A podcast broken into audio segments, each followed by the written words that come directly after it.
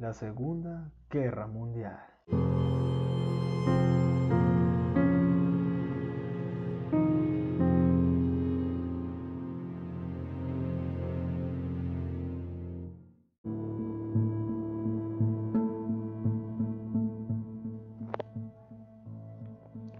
Todos conocemos el tema, ¿ok? Es un tema que ha estado muy presente en todas las generaciones. Hay libros que explican ese tema. Los centros educativos tratan de difundirlo también. Hay libros, hay películas, hay videos, etcétera, etcétera. Pero ¿qué es lo que no te dicen? ¿Cuál es el trasfondo del trasfondo? ¿Qué es lo que la humanidad no quiere que sepas? El día de hoy estamos aquí para averiguarlo, o por lo menos para indagar un poco, lejos de toda la sangre, de los soldados, de las armas y las balas. Vamos a ver cuál fue el motivo que hizo que rebalsara el vaso. Y vamos a ver no solo la vida de los soldados, sino también el de aquellas personas que tuvieron que sufrir la etapa del holocausto.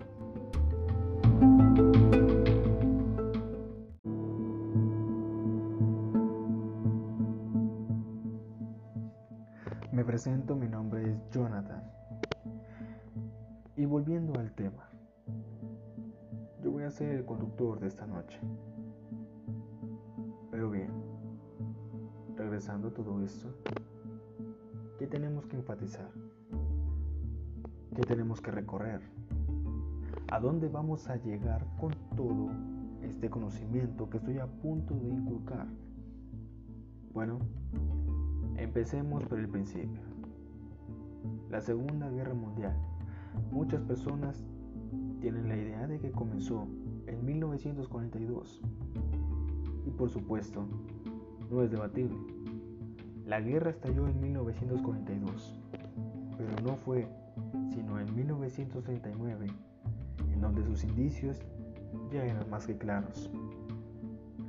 Obviamente las personas tienen distintas opiniones, tienen distinto dialecto y distintos pensamientos.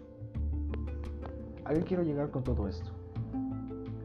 Bien, en 1939 esas personas eran altos mandatarios del ejército y de la política.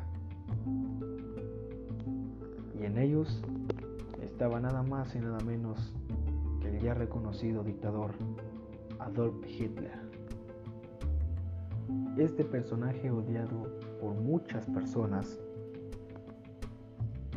fue uno de los personajes principales y causantes de la Segunda Guerra Mundial. Pero ¿qué fue lo que pasó?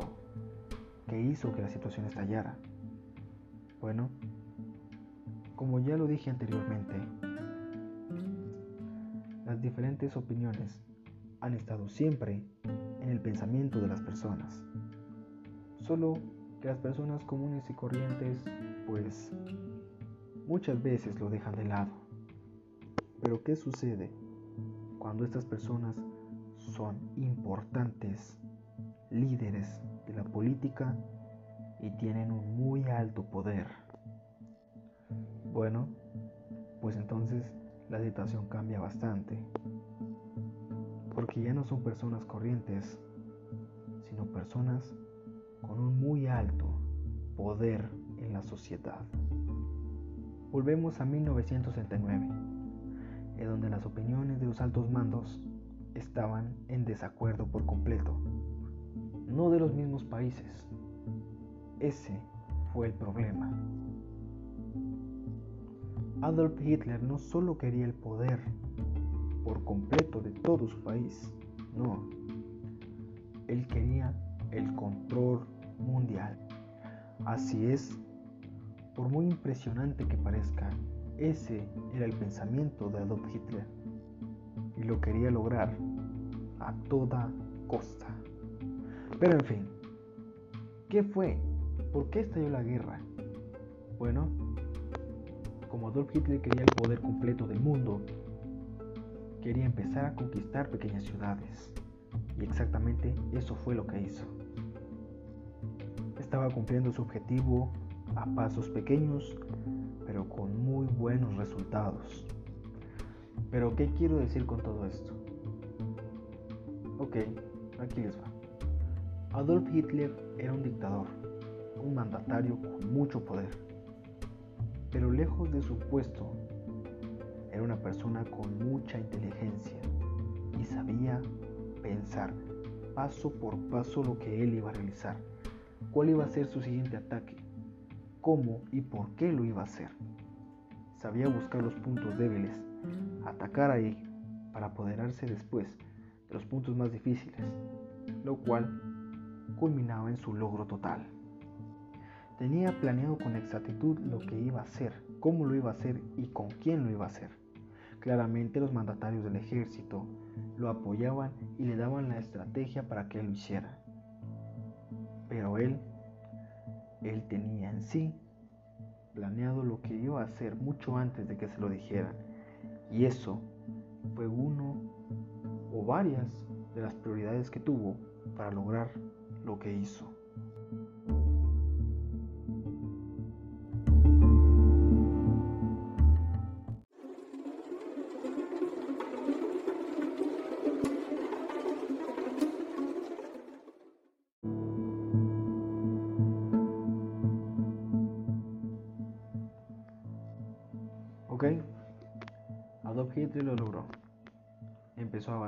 Paso por paso, conquistando cada territorio del mundo, llegando incluso al norte de África. Pero, ¿qué fue lo que sucedió después? Bueno, ya lo dicen todas las personas. Todo lo que tiene un comienzo tiene un final. Y esta no fue la excepción para Hitler. Gozó de su poder por casi tres largos años. Pero dejando de lado toda la política y los poderes, volvemos o entramos a un segmento más simple, pero nunca menos importante. Estamos hablando de las Fuerzas Armadas que lucharon en contra del ejército alemán nazi. Así es, los soldados. En la historia dice que lucharon soldados rusos, soldados estadounidenses inclusive soldados canadienses de todos los países. No por nada tiene el nombre pues, de guerra mundial. Pero ¿a qué voy con esto? Los soldados también tienen historias y tienen vivencias y aquellos que lograron sobrevivir hacia esa atroz etapa tienen muchas historias que contar. Lamentablemente no puedo decir los nombres de todos los que contaron las historias, pero sí puedo decir qué fue lo que contaron, cómo lo contaron en algunas vivencias que ellos estuvieron viendo durante todo este tiempo, durante todo ese segmento de la historia, los tres años más largos de toda la vida. Así lo describen ellos viendo a inclusive amigos morir frente a sus ojos. Ellos portando armas, cuando su única educación fue la de ser arquitecto o contador. Y en esas profesiones, en ningún momento se identifica el de portar armas de fuego e ir hacia la guerra. Tal vez parezca un poco fuera de lugar. ¿De qué momento de la historia me trasladé a un arquitecto o a un ingeniero. Bueno, déjame te explico. Claramente si los alemanes iban ganando, significaba que varias fuerzas estadounidenses y en muchos lugares estaban decayendo de una manera atroz. Pero dejando de lado los otros países como Rusia, Canadá, Francia, etc., vamos a enfocarnos en uno solo, el país que mandó a soldados sin experimentación al campo de batalla. Así es, tal y como lo escuchan. Personas comunes y corrientes entregadas al campo de batalla con un subfusil, sin tener idea de cómo utilizarlo, pero con el simple propósito de asesinar algo que en su vida se imaginaron que iban a hacer. Tal vez parezca simple decirlo, y la verdad es que lo es. Es simple decir asesinar a una persona, pero es diferente. Ponte un momento en los zapatos del soldado. Tienes enfrente a una persona que no conoces, que no te ha hecho absolutamente nada, pero tienes la orden de dispararle hasta acabar con su vida. Las cosas cambian bastante, ¿no es cierto? Ya lo dice el dicho, no es lo mismo decir las cosas que hacerlas. Parece increíble, pero exactamente eso fue lo que sucedió. Las fuerzas estadounidenses, al ver que sus armadas estaban cayendo, decidieron mandar a gente normal e inexperimentada al campo de batalla, para que pudiera llenar ese espacio que hacía falta en las líneas de combate. Y así es como varias personas con un sueño, un propósito, inocentes, fueron asesinadas debido a esta etapa oscura de la humanidad. Personas que pudieron ser muy famosos por su arquitectura fueron asesinadas debido a este atroz acontecimiento. Cabe decir de que haya sido personas comunes y corrientes no significa que no hayan entregado su corazón y espíritu para defender su patria y su país. Y por eso, aquellos que lograron sobrevivir ante atroz o muy mala temporada fueron recompensados con la medalla de honor y siendo reconocidos como héroes nacionales o mundiales en algunos casos. Contando sus historias, contando lo que muy pocos saben de la Segunda Guerra Mundial.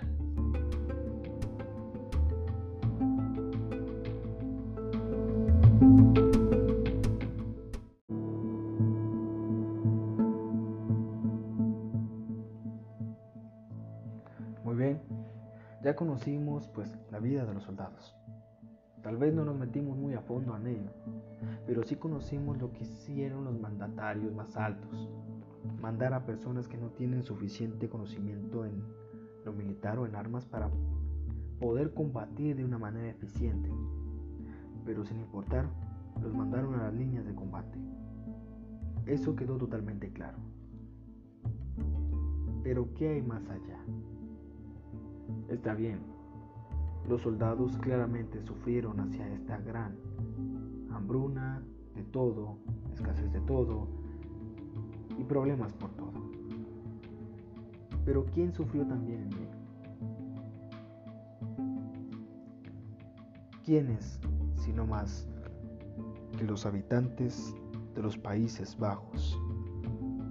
Específicamente, la gente judía. Así es, los soldados sufrieron demasiado, pero al menos ellos tenían fusiles para defenderse y combatir en la batalla. Pero ¿qué sucedía con las personas que no tenían eso? Que carecían de todo, que pasaron de tener una vida normal, inclusive una vida de lujos, a una vida de esconderse constantemente. Eso es exactamente lo que sucedió con las personas judías marginadas. Así es como los alemanes los llamaban. ¿Qué sucedió? Bueno, aparte de sufrir hambruna, sufrir escondites atroces, maltratos e inclusive asesinatos en masa. Esto era demasiado para ellos. Pero la gente piensa, pero bueno, el ser adulto puede soportar bastantes cosas. Pero, ¿qué pasaría si te dijera que niños menores de 12 e inclusive de los 9 años tuvieron que sobrevivir absolutamente solos, sin la calidez de su familia y mucho menos la protección de sus padres? Muchas personas se quedan con la boca abierta, pero todo lo que digo es verídico. Y no solo es extraído de fuentes ni de libros, sino de mismos testimonios de las personas que lo vivieron. Obviamente aquellos niños que constaban con 8 años de edad, ahora pues ya son señores, inclusive algunos de la tercera edad. Pero ellos jamás olvidan esa etapa que tuvieron que vivir durante la guerra. Todo por lo que pasaron, todo lo que perdieron y todas las secuelas que la misma dejó en sus mentes. Esos traumas psicológicos hasta la fecha, por muy impresionante que suene, algunos ni siquiera han podido superar. Para generalizar en todo, diré unas simples palabras separación familiar involuntaria. Pongámonos un momento en los zapatos de un niño de 12 años en esa temporada. ¿Ok? Estás tranquilo viviendo una vida normal, pero de repente pasas de estar cómodamente recostado en tu cama, durmiendo felizmente esperando un nuevo día, a estar totalmente incómodo, metido en un sótano oscuro, algunas veces repleto de gente que tú ni siquiera conoces, totalmente solo, sin la calidez de tu padre, ni el apoyo de tu madre, ni la protección de ninguno de tus familiares. Una casa totalmente desconocida, encerrado con muchos desconocidos. Eso es algo muy bizarro, inclusive para una persona con una mayoría de edad. Pero eso es exactamente lo que los niños de esa época tuvieron que vivir o sufrir en este caso, pasando de vivienda en vivienda con personas que ni siquiera conocían y que inclusive algunas las llegaban a tener pues con un maltrato. Familiares incluso maltrataban a niños de 8 años simplemente por pura diversión. Eso sin contar la escasez de comida. Si en una casa vivían más de cinco personas, el sexto ya era demasiado. En la temporada de guerra, todo era muy limitado y no estaban dispuestos a desperdiciar absolutamente nada de la comida que en sus casas había. Eso es lo que tuvieron que vivir muchos niños judíos marginados, no solo por uno ni por dos, sino por tres largos años, pasando de casa en casa, viviendo una vida de delincuente sin tener un solo rasgo de culpa, dando a conocer lo que nadie escribió en los libros de historia.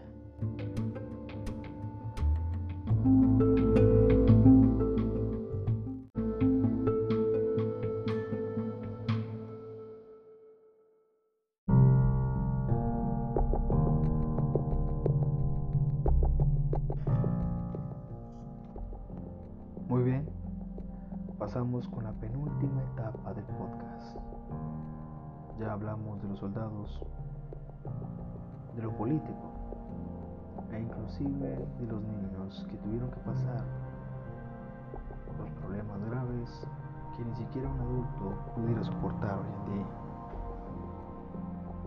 ¿Qué nos toca?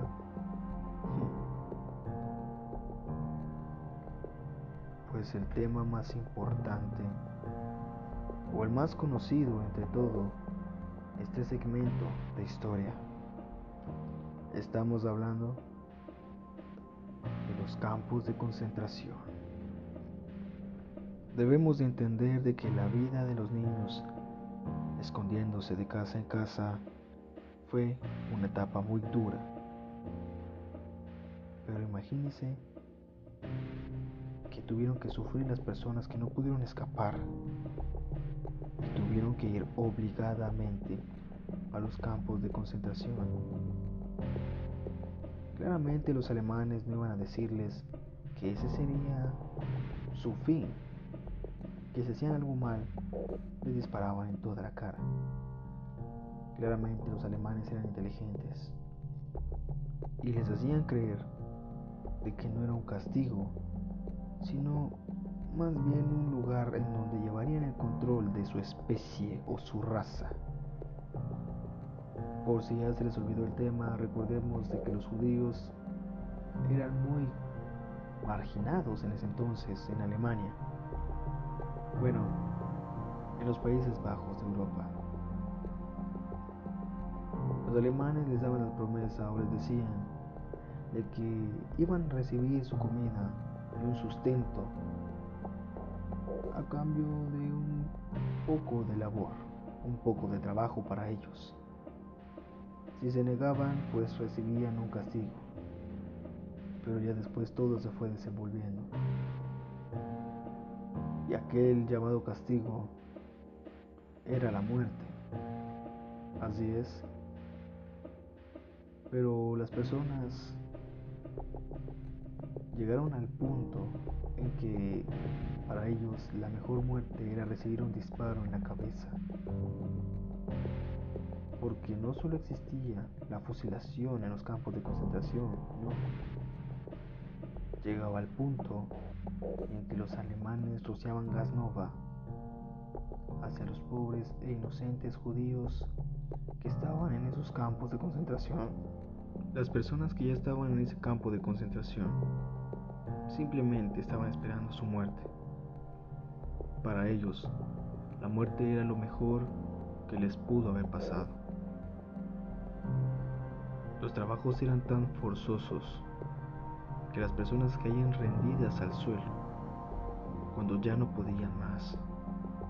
La carencia de agua, de comida y de atención medicinal en sí los hacían caer rendidos y algunas veces muertos.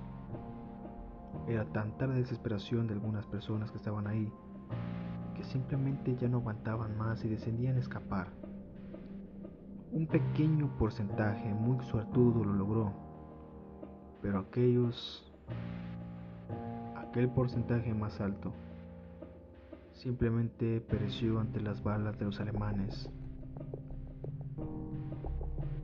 Muchos dicen que recibieron un regalo al morir, puesto que ya no estarían recibiendo el maltrato ni los trabajos forzados de los alemanes. Pero para que una persona llegue a pensar de que la muerte es la mejor solución, debe de estar muy, pero que muy mal. Esas fueron algunas cosas que vivieron las pobres personas judías en los campos de concentración. La hambruna, la sequía, el maltrato, el hecho de que sus familiares estuvieran en otra torre y no pudieran verlos en absoluto, todo eso día tras día. Ver a personas con las que entablaron una conversación, incluso alguna relación amistosa, perecer en las cámaras de gases o siendo asesinados porque cayeron rendidos, totalmente agotados del trabajo forzoso que los alemanes le imponían. Esa fue la vida en los campos de concentración por más de tres largos años. Y lamentablemente, el 85% de las personas que entraron a esos campos perecieron por muy deplorables circunstancias.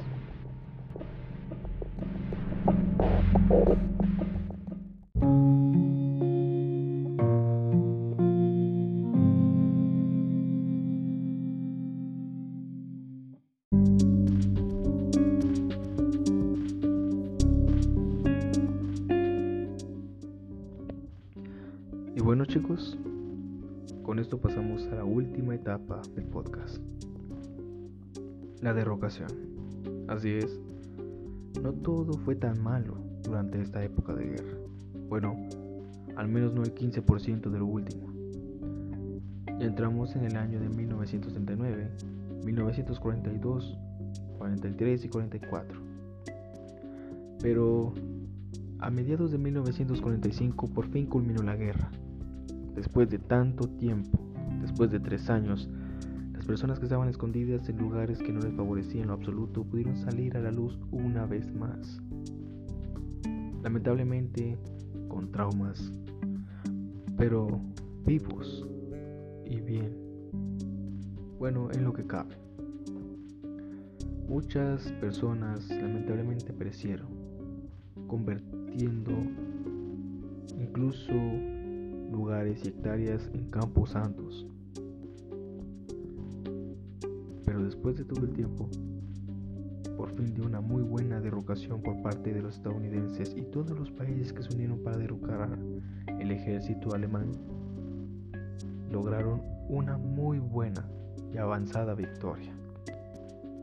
Varios judíos fueron liberados de los campos de concentración.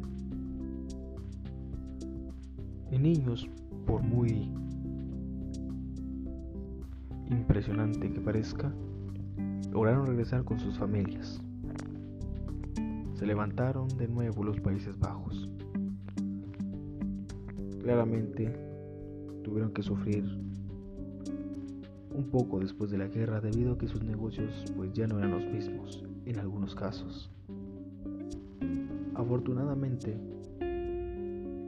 todo había terminado. Ya no había más preocupaciones por esconderse, ni tampoco el de ser asesinado. Ese temor desapareció después de mediados de 1945.